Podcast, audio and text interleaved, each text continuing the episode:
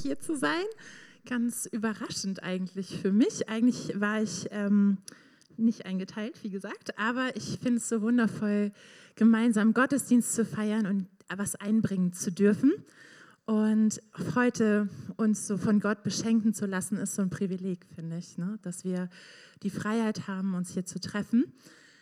Also wie gesagt, ich bin Anna Baumgart und mit Georg, meinem Mann, sind wir seit 2013 hier in der Kirche und wir haben mittlerweile vier Kinder, die uns sehr auf Trab halten. Und ähm, das ist eine schöne Abwechslung, meine Predigt vorzubereiten. und die letzten Wochen waren ja herausfordernd, ja. Ganz harte Themen, klare Worte. Da haben wir starke Predigten gehört. Und wenn du denkst, oh Mensch, ich habe da noch ein bisschen Nachholbedarf, hör sie dir einfach nochmal an. Es ist manchmal auch gut, Sachen zweimal zu hören. Ich war auf jeden Fall ordentlich herausgefordert. Ich bete mit uns und dann steigen wir ein. Danke, Jesus, dass wir wissen dürfen, dass du heute Morgen unsere Herzen vorbereitet hast, dass du uns vorbereitet hast, hier zu sein, dass jeder jetzt an dem Ort ist, wo er sein soll. Und Herr, ich danke dir, dass du sprichst und dass du treu bist und dass du souverän bist und dass du gut bist. Und wir wollen dir jetzt diese Zeit geben. Ich will dir diese Zeit geben und will dich bitten, dass du durch mich sprichst. Amen. Kennst du diesen Moment? Kennst du diesen Moment, wo du so richtig leckeres Abendbrot mit deinem Partner oder einem guten Freund, Freundin und ihr sitzt so zusammen noch in der Küche, es ist richtig gemütlich und du räumst nur kurz etwas in den Kühlschrank oder räumst noch kurz weg. Und ihr redet so und du redest einfach weiter. Und dann drehst du dich so um und denkst eigentlich, jetzt müsste meine Person, mit der ich mich gerade unterhalte, antworten. Aber es gibt diesen einen Moment. Du drehst dich um und denkst, oh, die Person, wie wir das zu Hause nennen, ist in ihrer Handywelt verschwunden. Ich wollte nur mal kurz checken, äh, oder was weiß ich, die Motivation ist, das ist bei uns, ähm, genau. Oder vielleicht kennst du das eher von deinen Kindern. Du willst nur kurz etwas bitten, dass irgendwas erledigt wird. Du gehst zu dieser Person und hast deine Bitte schon formuliert und in dem Moment checkst du, dein Kind ist überhaupt nicht auf Sendung weil es ist einfach in dieser Handywelt verschwunden. Frag mal deinen Nachbarn, ob er das kennt. Dieses Gefühl, es wird jetzt kritisch vielleicht zwischen zwei Ehepartnern. Genau. Kennst du dieses Gefühl, wenn einfach gar keine Antwort kommt? Ist das nicht total ätzend? Dir passiert das natürlich nicht. Mir passiert das natürlich auch nie. Nein. Aber seien wir mal ehrlich, manchmal ist es doch auch so, mit Gott und mit dem Gebet. Wir wissen, er ist da, wir wissen, er ist da, aber mit unseren Anliegen und unseren Bitten kommen wir einfach irgendwie nicht durch zu dieser Person. Wir kommen nicht durch zu Gott. Und anders als bei unserer Family können wir nicht so richtig ergründen, was ist eigentlich die Ursache dafür. Ja, bei uns zu Hause wissen wir, ah ja, es ist dieses Gerät. Aber bei Gott wissen wir das nicht. Jeder von uns kennt das auf die eine oder andere Weise, bin ich von überzeugt, dass Gebet einfach irgendwie nicht erhört wird. Du betest schon lange für den neuen Job. Du betest schon lange für den Partner, fürs Leben. Du betest schon lange für Heilung.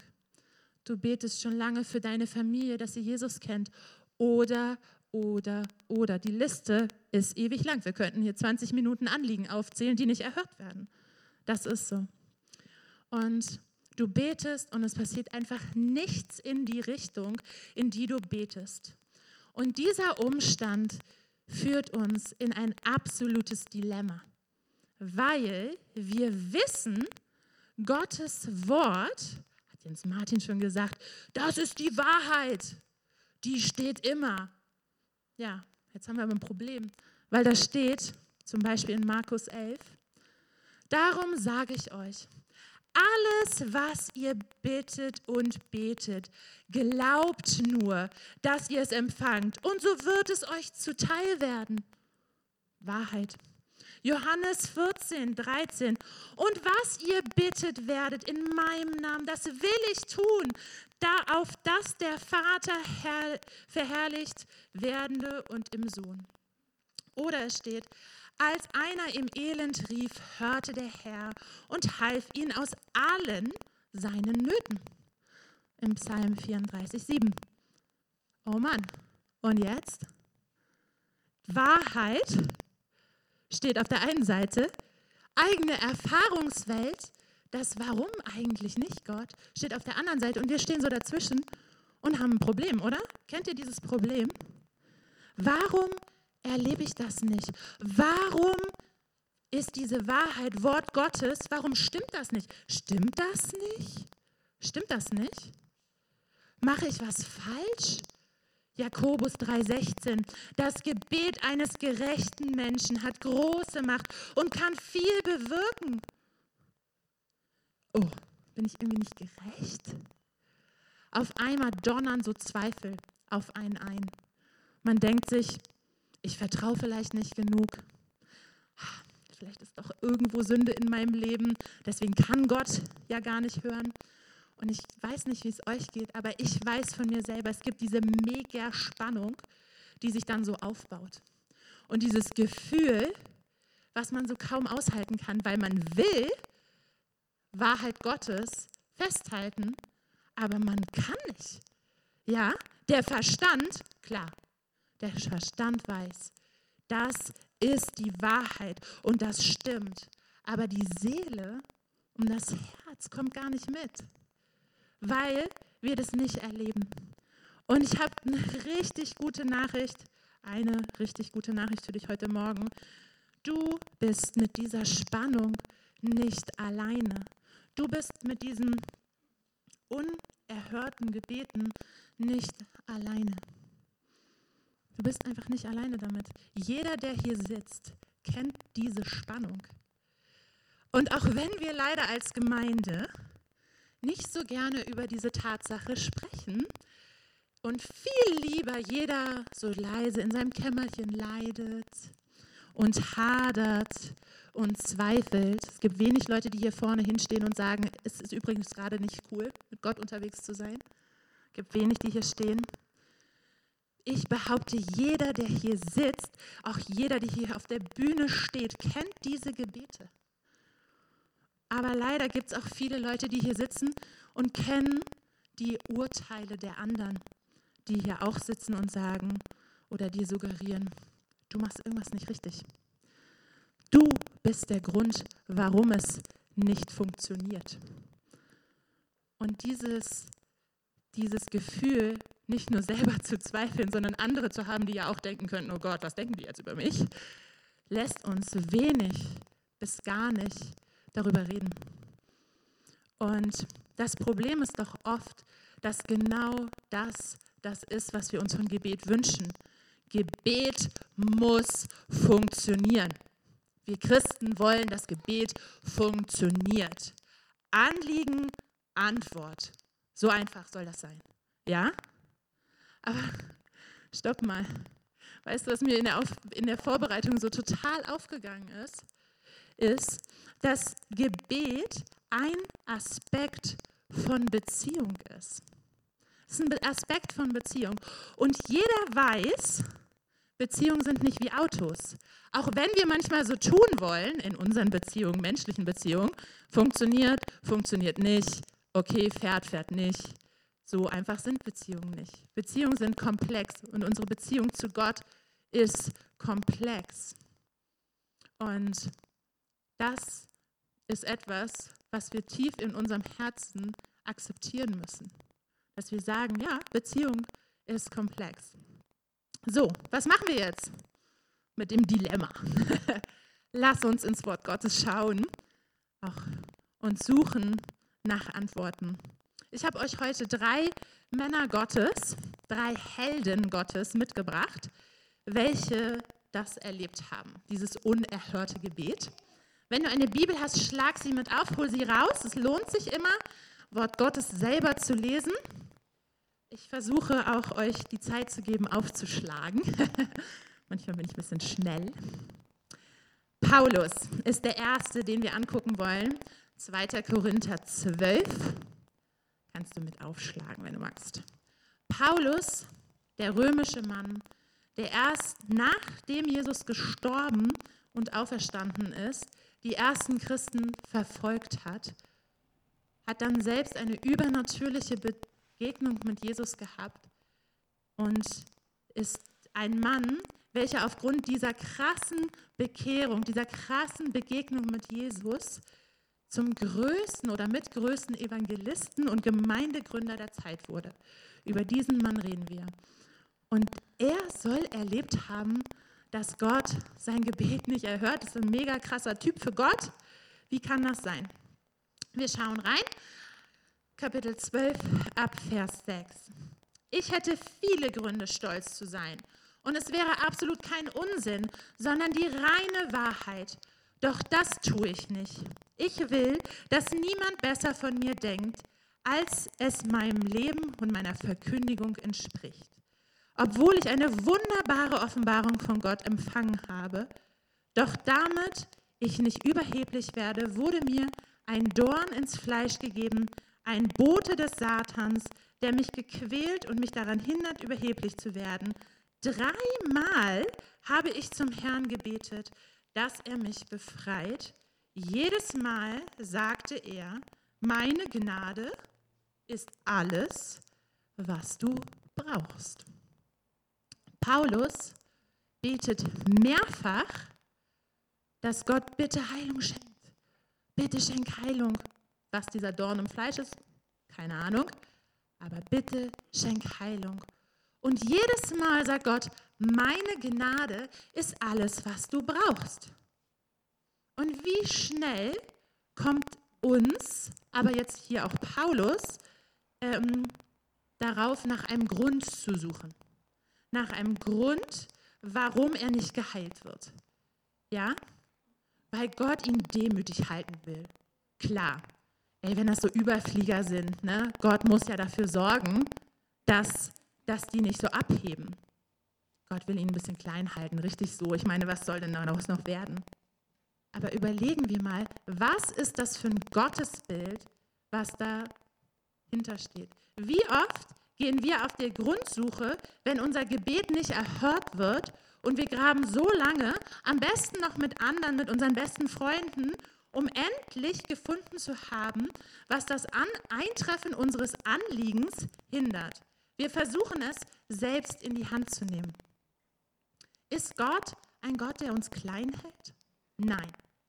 Wenn wir genau schauen, schauen wir nochmal in diesen Text rein, wenn wir genau schauen, wird deutlich, dass wir nicht wissen, warum Paulus nicht geheilt wird. Gott hat die Macht dazu, zu heilen. Gar keine Frage. Paulus hat bei seiner Bekehrung nämlich Heilung erlebt. Er war blind, dann gab es jemand, der für ihn gebetet hat und er wurde sehend. Also Paulus hat es an seinem eigenen Leib erlebt, dass Gott heilen kann. Und auch wenn wir lesen, dass Paulus selber von Demut redet, und das ist sicherlich nicht falsch, aber auch daran wird deutlich, Paulus weiß selber nicht, warum Gott ihn nicht heilt, weil Gott dazu nichts sagt. Gott sagt nicht, warum er nicht geheilt wird. Jedes Mal sagt er nur, meine Gnade ist alles, was du brauchst. Also wir können uns jetzt anschauen oder wir können jetzt Rätsel raten, aber wir können einfach mal hinschauen, was dort genau steht. Und da steht, Gnade ist genug. Wie jetzt? Das war doch nun überhaupt nicht Pauls Anliegen. Es ging doch hier jetzt nicht um Gnade. Es ging nicht um Gnade. Hat Gott irgendwie die Frage falsch verstanden? Was war da los? Gott antwortet oft nicht auf die Weise, wie wir uns das vorstellen. Nicht, weil Gott uns falsch versteht, sondern weil Gott immer der gleiche ist und souverän den Überblick hat. Die Frage, die sich mir total aufdrängt, ist, ist mir Gott genug? Ist mir Gottes Gnade genug? Oder steht mir Heilung zu? Steht mir Heilung zu? Schauen wir uns mal die zweite Person an. Hiob. Schlag gerne mit uns auf. Hiob 1, Vers 1. Da steht über Hiob, er war rechtschaffend, aufrichtig, gottesfürchtig, sein Lebenswandel war untadelig. Hiob war, hatte sieben Söhne, drei Töchter, er besaß 7000 Schafe, 3000 Kamele, 500 Ochsengespanne, 500 Esel und darüber hinaus viele Diener. Und von allen Bewohnern des Ostens war Hiob der reichste. Also Hiob kann man zusammenfassen, ging es gut und er stand im Leben. Ja, er stand, es lief. Und wenn wir dieses Buch weiterlesen, was ich dir sehr empfehlen kann, es mal komplett durchzulesen, ähm, brechen ein Unglück nach dem anderen herein. Sein ganzer Besitz wird zerstört. Zuletzt werden seine Kinder bei einem tragischen Unfall oder einem tragischen Event kommen sie ums Leben. Seine ganze Geschichte hier zu entfalten, würde einfach zu weit führen, aber der ist wirklich von Leid geplagt, dieser Mann. Und er hat drei Freunde, wie gut, er hat drei Freunde, die kommen und bestehen ihm bei, aber irgendwann wird es auch Hiob zu viel und er ruft im siebten Kapitel zu Gott. Wenn du da aufschlagen willst, Hiob 7, Vers 19. Wie lange willst du mich noch beobachten? Kannst du mich nicht in Ruhe lassen? Nur einen Augenblick habe ich gesündigt. Was habe ich dir getan, du Wächter der Menschheit? Warum hast du mich zur Zielschreibe deiner Angreifer? Warum machst du mich zum Zielschreibe deiner Angreifer? Bin ich dir eine Last? Warum vergibst du mir nicht meine Sünde? Nimmst du nicht meine Schuld von mir? Eigentlich hat Hiob sich überhaupt nichts vorzuwerfen, aber auf einmal fängt er an, um, um Verständnis zu ringen. Und seine Freunde gehen auch davon aus, dass Hiob irgendwie die Fehlerquelle sein muss. Und es hilft ihm eigentlich nicht, dass sie da sind, weil sie irgendwie immer tiefer und immer mehr darin einsteigen, dass Gott sich ja von ihm abgewandt haben muss, weil irgendwas mit dem Typen nicht stimmt, weil so viel Leid kann ja kein Mensch einfach so erleiden. Das kann ja nicht sein. Ja, Schuld trennt uns von Gott, aber wir haben keinen Gott, der von Schuld so angeekelt ist, dass er mit dir nichts mehr zu tun haben will. Gott will dich nicht ins Verderben stürzen und Hiob auch nicht. Wir haben einen Gott, dessen erste Reaktion ist, ich verschone noch nicht mal meinen eigenen Sohn aus Liebe zu dir. Und ich glaube, das ist so eine zentrale Frage, wenn wir um Antworten suchen und ringen, dass wir uns fragen, was ist eigentlich für ein Gottesbild, was wir haben. Wenn dein Gebet nicht erhört wird, gehst du erstmal davon aus, dass Gott dir richtig einen reinwürgen will? Dass du es nicht wert bist, dass du eine Antwort kriegst? Oder du vielleicht so lange mit deinen Freunden darüber redest, dass du selber denkst, ja, ich bin schon schuldig, das ist schon richtig? Oder ist es so, dass du dich fragen kannst, ähm, ja, wie, wie, wie ist eigentlich mein Gottesbild? Irgendwann, irgendwann, nach langer Zeit, antwortet Gott Hiob. Aber nicht auf Hiobs Warum, sondern in Kapitel 38 steht, da antwortete der Herr Hiob aus dem Sturm, wer ist es, der Gottes weisen Plan mit Worten ohne Verstand verdunkelt? Tritt vor mich hin wie ein Mann. Ich will dir eine Frage stellen und du sollst mich belehren. Wo warst du, als ich die Grundfesten der Erde legte? Sag es mir, sofern du Bescheid weißt. Was fällt auf? Gott erklärt sich hier nicht. Er erklärt sich hier nicht. Er antwortet, um eins ganz klarzustellen. Hier geht es nicht um Schuld eines einzelnen Menschen, sondern darum, dass Gott der Retter ist, dass Gott der ewig Gleiche ist. Und die Frage ist hier vielmehr, komme ich damit klar, wenn meine Gebete nicht beantwortet werden, dass es nicht um mich geht, sondern um Gott? Komme ich damit klar, dass es im, im Leben nicht um mich geht, sondern um Gott? Oder ist mein Wohlbefinden wichtiger? Die letzte Person, die wir heute anschauen wollen, ist Jesus. Vollkommen Gott, vollkommen Gott, aber auch vollkommen Mensch. Ich habe euch meiner Meinung nach den menschlichsten Moment, wie ich finde, in Jesus Leben mitgebracht. Da heißt es in Matthäus 27, Vers 45, um die Mittagszeit wurde es plötzlich im ganzen Land dunkel bis drei, äh, bis drei Uhr. Gegen drei Uhr rief Jesus mit lauter Stimme, Eli, Eli, Lama Asabatani. Das bedeutet, mein Gott, mein Gott, warum hast du mich verlassen? Jesus wurde gekreuzigt. Kurz vorher lesen wir, dass die Menschen ihn verhöhnt haben, dass sie gesagt haben, ähm, andere, äh, anderen hat er geholfen jetzt und jetzt kann er sich selber nicht mehr helfen.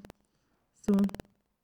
Und Jesus ganz Gott hätte jederzeit vom Kreuz steigen können. Aber Jesus ganz Mensch ruft, warum? Jesus ganz Mensch ruft, warum? Und anders als bei Paulus, der von Gott eine direkte Antwort bekommen hat, oder von Hiob, der später von Gott eine Antwort bekommen hat, bleibt Gott hier in dieser Situation stumm. Und so glaube ich, das sind genau diese drei Wege, wie Gebete manchmal nicht beantwortet werden. Einmal, dass uns gesagt wird, anders, also Gott antwortet anders, Gott antwortet später oder er antwortet auch wirklich manchmal gar nicht. Und ein Student, ähm, ich habe früher so Missionen auf dem Campus gemacht und ein Student sagte mal zu mir, ähm, wie kann dieser Gott, der seinen eigenen Sohn in dieser krassesten Situation im Stich gelassen hat, Liebe sein? Das verstehe ich nicht. Mit dem will ich nichts zu tun haben. Ja, also so eine Enttäuschung auch darüber. Und da wird nächste Woche Jens Martin nochmal tiefer drauf eingehen. Wie ist das eigentlich, einen Gott zu lieben, der seinen eigenen Sohn nicht verschont? Da wird Jens Martin tiefer drauf eingehen. Aber Gott erklärt sich nicht. Und trotzdem hat er einen Rettungsplan und er ist bereit, alles zu geben. Und irgendwie in dieser Spannung und diesem Dilemma und meinem Ringen auch mit diesem Thema in der letzten Woche ist mir eine Sache so krass deutlich geworden. Und gerade bei diesem Jesus, warum ist mir das deutlich geworden? Meine Frage, die Frage nach dem Warum, führt in den Tod und nicht ins Leben. Jesus, ganz Mensch, stirbt danach, nachdem er fragt, warum. Und es geht nicht ins Leben.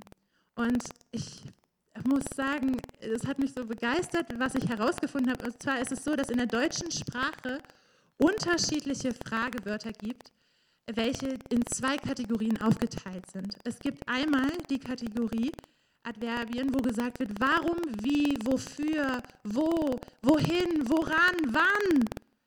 Und dann gibt es die anderen, die Pronomen, wer, wem, wessen. Keine Angst, ich mache mit euch keine Deutschstunde, ich bin da selber nicht so gut drin. Aber was mir total aufgefallen ist, ist, dass wenn unsere Gebete nicht erhört werden, dann nutzen wir, um das zu bewältigen im ersten Augenblick und manchmal auch sehr lange weiter, genau diese Fragen. Warum? Wie? Wofür?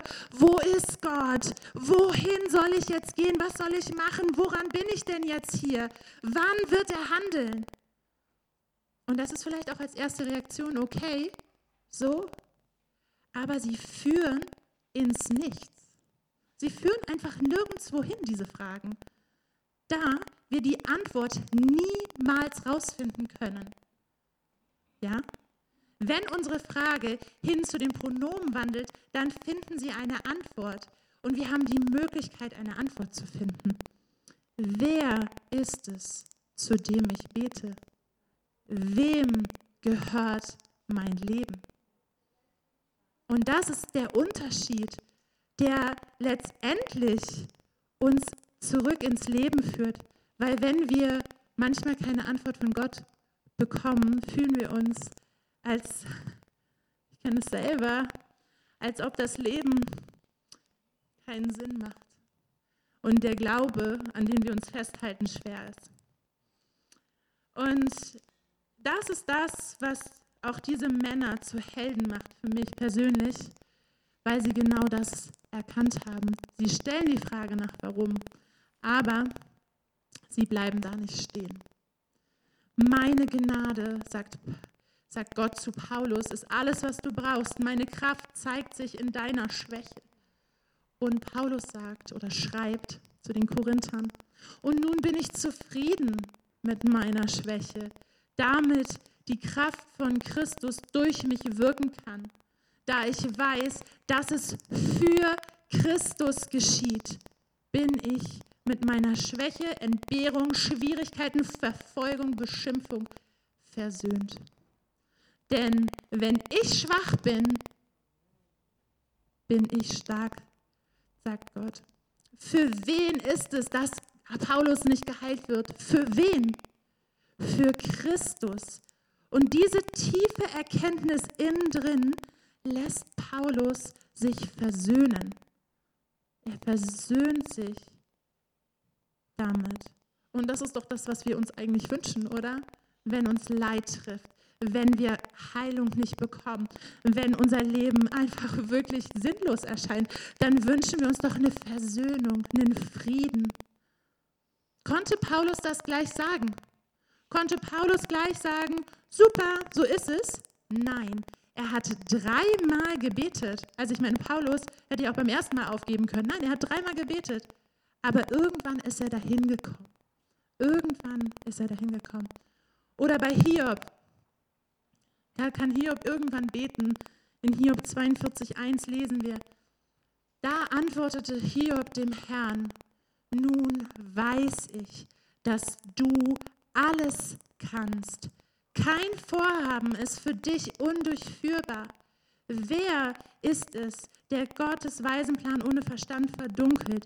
Ja, ich habe in Unkenntnis über Dinge geurteilt, die zu wunderbar für mich sind, ohne mir darüber im Klaren zu sein. Hiob hat nach langem Hadern die Erkenntnis, Gott ist allmächtig. Gott ist allwissend. Und er versteht einfach Gottes Plan nicht. Und daher ist es auch nicht an ihm darüber zu urteilen. Und diese Erkenntnis macht ihn frei. Diese tiefe Erkenntnis macht ihn frei, Gott anzubeten. Ich muss es nicht verstehen. Ich weiß, Gott ist souverän. Und das ist die Erkenntnis. Und du kannst nur deine Haltung zu den fehlenden Antworten verändern. Du wirst den souveränen Gott niemals dazu zwingen, überreden oder erdrücken, was weiß ich was, um Antworten zu bekommen. Das wird niemals passieren. Aber du kannst deine Haltung verändern. Du kannst Gott nicht bringen dazu, dir zu antworten, aber du kannst dich dazu bringen, ihm zu antworten. Du kannst ihm antworten. Heute Morgen, lass uns zusammen aufstehen, ihm antworten.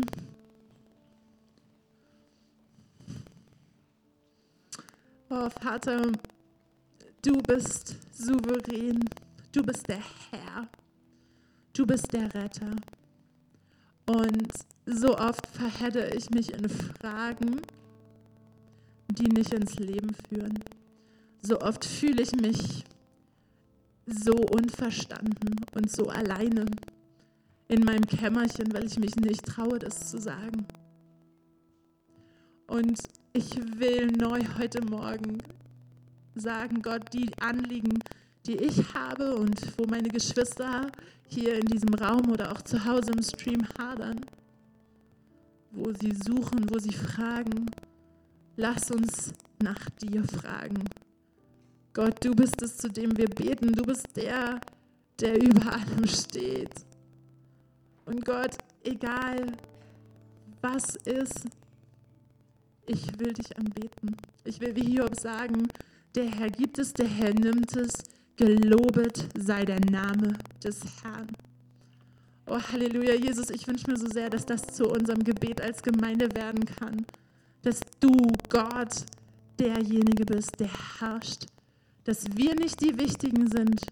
Dass es nicht darum geht, dass wir uns irgendwas zusteht, sondern dass wir dir Ehre geben können, dass wir in deine Gegenwart kommen können, dass wir deine Gnade schmecken können.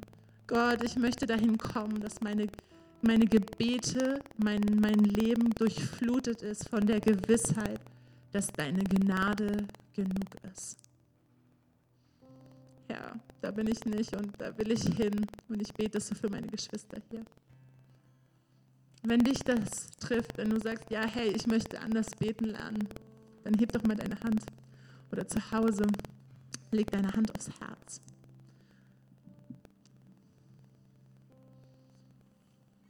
Halleluja. Jesus, ich danke dir dafür, dass du die Herzen siehst, die sich danach sehnen, neu zu beten und dich anzubeten. Bitte schenk du, da wo wir hadern, Hoffnung, weil du Hoffnung bist. Halleluja. Halleluja. Du siehst diesen Morgen und du siehst, was in uns brodelt und ich bete, dass das rauskommt und dass wir es vor deinen Thron legen. In Jesu Namen. Amen.